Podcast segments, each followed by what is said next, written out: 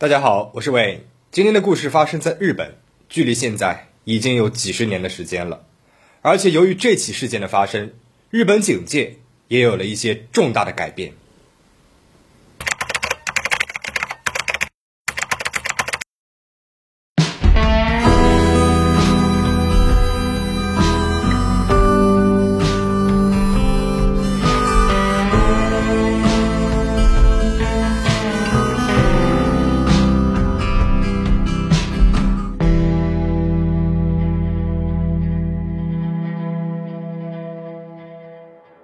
一九六三年十月十八号早上，在日本福冈县京都郡的日丰县益田车站西侧的山路旁，发现了一具男人冰凉的身体。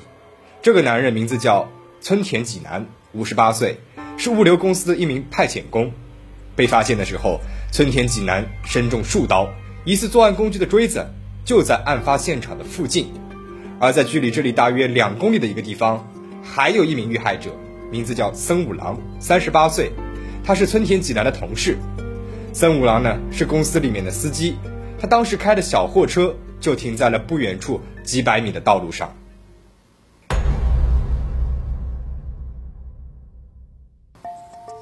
据说村田济南和森五郎是出来给公司收款的，向益田街道的几户欠款方收款。收完款之后，他们便在那附近吃了晚饭。吃晚饭的时候，村田济南还给公司里面的同事打了个电话。说钱都已经收回来了，当时呢是五点左右，然而五点半之后，公司的人就联系不上他们了，当时同事就立马报了警，但是因为警方考虑到当时快天黑了，所以并没有立即行动，直到第二天发现了两人的冰冷身体，而且两人本应该是收回来四十三万日元的，现在却只有十六万日元，有二十七万日元不翼而飞了。那这里呢，我要先说一下日本当时的一个大环境。当时的日本正处于二战之后第一次举办奥运会的准备时期，为了扭转当时日本在国际上的一些负面评价，日本对于这次奥运会是极其看重的。在这种关键时期，居然在首都圈内发生了这样谋财害命的事件，而且是两条人命。对于警方来说，这样一个凶手实在是太过于猖狂了。如果处理不好，任由舆论扩散，就会造成很大的负面影响，而且。如果凶手还在首都圈内附近徘徊的话，万一下一次袭击来参赛的外国运动员，那后果是不堪设想的。所以，警方不得不打起了十二分的精神来办理这起案件。以往日本警方查案总会有些拖拉，这次却只花了三天的时间就查明了凶手的身份。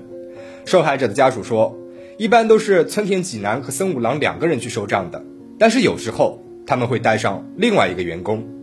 但是那个员工具体叫什么名字，他们也不知道。警方走访了遇害者的同事，经过查询和指纹的对比，警方查出来了，这个人的名字叫西口章，三十七岁。而案发的那一天，西口章就坐在了这个小货车上，跟着遇害的两个人一起去收账了。一起收账的是三个人，现在两个人遇害了，而另外那个人和一部分的钱不见了，很明显。这个西口章他有着重大的作案嫌疑，而且警方调查了他的背景之后，发现这个西口章他可不是一个简单的人物。那么除了这两起命案和抢劫案之外，他原本已经有过四起犯罪的前科案例了。一九二五年，西口章在大阪出生，他的父母都是舞蹈列岛人，年轻的时候为了赚钱来到了大阪谋生。在西口章三岁的时候，父母带着他回到了家乡的舞岛列岛，并且用在大阪赚的钱和亲戚一起买了几艘渔船，成为了一名船主。西口章的父亲他眼光独到，而且善于经营，很快他们家就成为了岛上非常有名的家族。一九三六年，西口章的父亲突然决定不再做渔船的生意了，而改行为在福冈县行桥市经营果园。之后呢，因为身体的原因，就无法再从事繁重的农业活动了。他不得不放弃了果园的经营，在别府市买了一家温泉旅馆，做起了旅馆的生意。那我们可以看出来，西口章家其实是比较富足的。而西口章呢，他从小就过着比较优渥的生活，因为西口章他祖上几代都生活在五岛列岛这个地方。从江户时代开始，他们家族就有着隐藏的天主教传统，受天主教影响很深。西口章家里面几代人都是虔诚的天主教徒，他五岁的时候就接受了天主教的洗礼。中学时期，父亲让西口章读了一个天主教会学校，父亲希望他以后能够当一名修道士或者是神父。西口章虽然表面按照父亲的要求入了学校，但是其实心里呢，并没有把父亲的期望当一回事儿。他进了教会学校之后，发现这里的规矩比一般的学校都要严格，而且这里还是全寄宿制的。那么从小娇生惯养的他根本就是受不了的，在中学第二学期的时候，他就退了学。退学之后的西口章，他并不怎么安分，经常出去做一些偷鸡摸狗的事情。一九四二年，当时十六岁的西口章就因为诈骗被别府市警察局给逮捕了，送到了福冈少年审判所接受教育。出了审判所之后，西口章他是屡教不改。五个月之后，他又因为盗窃罪再次被警察局给逮捕了。警方看他年纪不大，还是把他送到了少年审判所。但是没有想到的是，出来之后不到三个月，他又因为诈骗罪被警方给逮捕了。这次警方没有再心软了，因为他的多次劣行，西口章被判处了三年的有期徒刑。一九四五年八月，日本宣布无条件投降，也是在这个时期，当时二十岁的西口章刑满出狱了。当时的驻军在大阪成立了翻译培训所，西口章他刚出狱也是比较迷茫的，于是便加入了翻译培训所，学习了三个月的英语。在他学习的这段时间内，他结识了一位比他小一岁的女孩子，两个人很快就结了婚，生了孩子。出狱之后，西口章他除了学习英语，还考取了驾驶证。那么然后呢，他把妻子送回了父母所在的别府市，自己一个人去了行桥市找工作。二十岁的年纪，虽然说是犯过一些错误，但是如果改过自新的话，完全是可以从头来过的。但是没有想到，西口章他并没有踏踏实实的工作。一九四八年，他用驻军的一个名义实施了诈骗和恐吓，最后被大阪警察局逮捕了，判了两年半的有期徒刑。出狱之后，他在别府市又开了一家针对美国大兵的酒吧，在朝鲜战争当中，他大赚了一笔钱。然而，不知是他担心不足，还是有其他的原因。一九五二年，他又开始了诈骗。他穿着驻军的制服，谎称自己要卖掉进口车，在拿到买主的钱之后，他就拿着钱财逃走了。因为这次的诈骗案件，他被福冈警察局逮捕，并且判了五年的有期徒刑。出狱两年之后，他再次因为诈骗罪被判处了两年半的有期徒刑。西口章，他从第一次入狱开始。到成年之后，三次被逮捕，一共是服刑了快十年的时间了。但是他一直不知悔改。一九六二年，西口章出狱之后，他找了一份物流公司的货车司机的工作。在工作的过程当中，他无意间发现，日本专卖公社会委托物流公司进行烟草的配送和收款的工作。很快，他就萌生了抢劫现金收款车的想法。在一番计划之后，十月十八号。他特意等到认识的村田济南负责配送烟草的那一天，谎称帮他一起去送烟草。等他和收款的森五郎会合之后，趁着两人不备，将两人杀害了，并且抢走了二十七万日元。因为当时有人看到他坐在车上，并且他前科累累，警察局就得知了情况后，立马对他展开了全国通缉。案件发生后第二天，十月十九号，西口章带着一名妓女住到了福冈市的一家旅馆当中。他在早报当中看到了带有自己的名字和照片的新闻，他立马离开了福冈市，去了佐贺县。西口章他天性喜欢赌博，二十一号在佐贺县的划船竞赛赌博当中，他还赢了二十一万日元。当时他还参加了天主教的弥撒，晚上在住宿的地方就看到了通缉自己的消息。看到通缉令之后，西口章马上给在行桥市的妻子和行桥警察局各送了一封信，信的内容大致是。我给大家造成了很多的困扰，真的很抱歉，但是我绝对不会让你们逮捕我之后再来讽刺我的，所以我先自我处理了。这个自我处理的意思是他要自我了断嘛？果然，五天之后，十月二十四号，有人发现，在一艘联络船的甲板上面有一件上衣和一双黑色的鞋子，上衣口袋里面有一封署名西口的遗书，乘客赶紧联系了警局。莫非西口章真的是跳海自杀了吗？警方在联络船附近的海域搜索了大半天，也没有看见西口章的遗体。警方对附近商店的调查当中也发现，有一个商家说，曾经有一个像西口章的男子来他店里面买过一双旧的鞋子。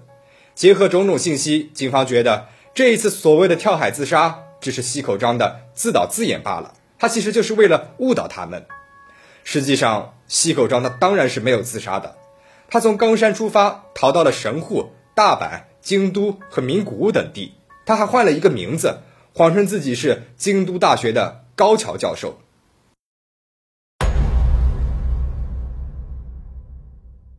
西口章他不仅是换了一个名字，还戴了一个眼镜，穿上了呢大衣，装成了一副风度翩翩的样子。那么当时的信息流传渠道呢，还没有现在这么广泛。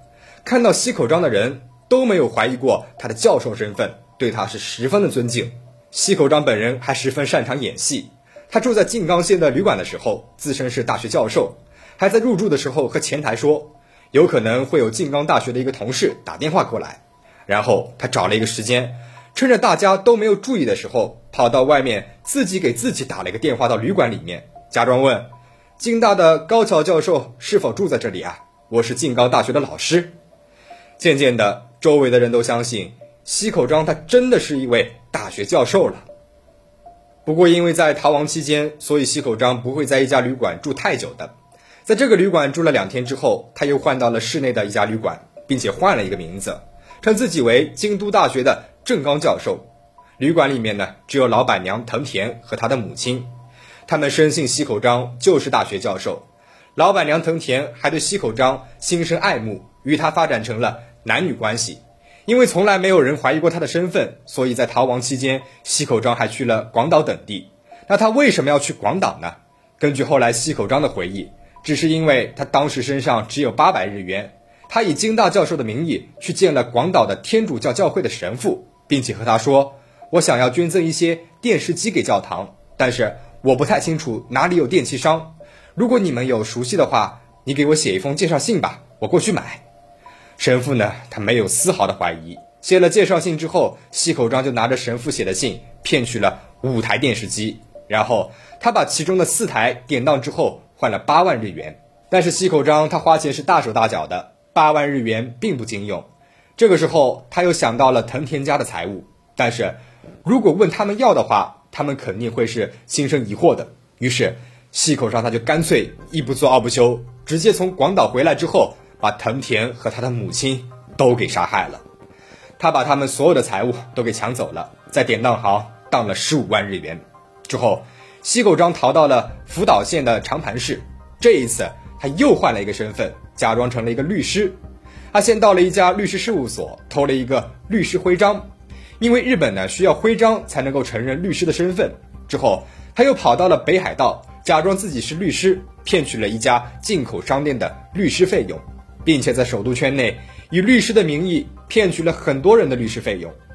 在西口章以律师行骗的过程当中，他盯上了八十一岁的律师神吉梅松。他知道神吉梅松呢是一个人生活的，比较富裕，于是他在十二月二十九号以要委托民事诉讼为由，去到了神吉梅松的办公室，在神吉不注意的时候将其杀害了，并且夺取了他的手表和律师徽章。之后，西口章还从后面的来访者那里。骗取了一些保释金。到了年末，西口章离开了首都圈，准备前往九州。到了九州地区，西口章化名为魏川村角志，声称自己是来自东京的一名律师。他找到了当地在福冈监狱做教化工作的古川泰隆，说要支持他的工作。那他为什么会找上古川呢？因为。西口章以前呢，在福冈服刑的时候，曾经看到过古川，因此记住了他。古川他十分感激他的帮忙，也从来没有怀疑过西口章的一个身份。他经常与他商谈到深夜，直到有一天，古川的女儿放学后和妈妈说：“我们家里来的那一位客人和通缉令上面的西口章长得好像啊！为什么小女孩会对一个通缉犯的长相印象这么深刻呢？”因为这个女儿班上有一个学生，名字和西口章只差了一个字儿。女儿在上学路上看到了通缉令，她觉得很有意思，所以呢就多看了几眼。这是我们的客人，你这样说太没有礼貌了。古川夫妇虽然是斥责了女儿，但是女儿的话也让他们对西口章有了怀疑。面前的这个未川村角之先生，不管是从身高还是面貌，都和通缉令上的是一模一样的。而且回想起来，虽然这个先生称自己是东大毕业的律师，却对东大有名的教授是一问三不知。古川的妻子，她越想越不安了，就赶紧跑到贴着通缉令的地方仔细看了一看，怎么看都像是来家里的那位客人啊！她连忙跑回家和丈夫去商量，如何在不惊动西口章的情况之下保住一家大小的性命。这一个晚上对他们来说是十分难熬的，他们装作和平时一样与西口章是坦然相处。等到晚上西口章睡下了之后，他们赶紧带上了孩子来到了警察局报案。到此。在西口章杀人抢劫逃亡七十七天之后，终于是落网了。一九六六年八月，法院判定西口章死刑。一九七零年十二月十一号，西口章四十四岁被执行死刑。而被称为“恶魔之子”的西口章，在执行死刑之前，在监狱里面还帮助了一位明治学院大学的女大学生，将毕业论文用的哲学书翻译成了盲文。这个工作花了他半年的时间。在完成后，西口章曾感慨道。我这是第一次真正为了别人认真做事情。这个案件在日本引起了很大的反响，作家佐木龙三世就曾经以这个案件为题材写了《复仇在我》的小说，获得了第七十四回直木赏，之后还被翻拍成了电影。而对于西口章事件的追查，也促成了日本警方出台跨地域重要事件搜查要领，加快了各都道府县之间的协助。西口章事件到这边讲完了。这个案件的特别之处在于，一般来说，杀人犯和诈骗犯是分开来的，一个是暴力犯罪，一个是脑力犯罪。然而，西口章一个人却同时出现了两种不同类型的犯罪，这是比较少见的。而且，像犯下他这样罪行的罪犯，一般是出身贫困，或者是童年时期缺少了家人的关心和爱护。但是，西口章他显然不是啊，他从小家境优渥。父母对他呢也是关心备至，甚至于他当时能够进入教会学校读书啊，都是让人十分眼红的事情。然而，就是这样的一个环境，却滋生出了一个这样的罪犯，他可以多次进行诈骗，毫不犹豫地杀害自己的同事、情人和老人，可以窥见他内心是有多么的冷酷。好在最后，这个警察都抓不到的逃犯，被一个小女孩一眼识破了，得到了应有的惩罚。最后，也希望大家能够保持警惕，保持安全。我们下期再见。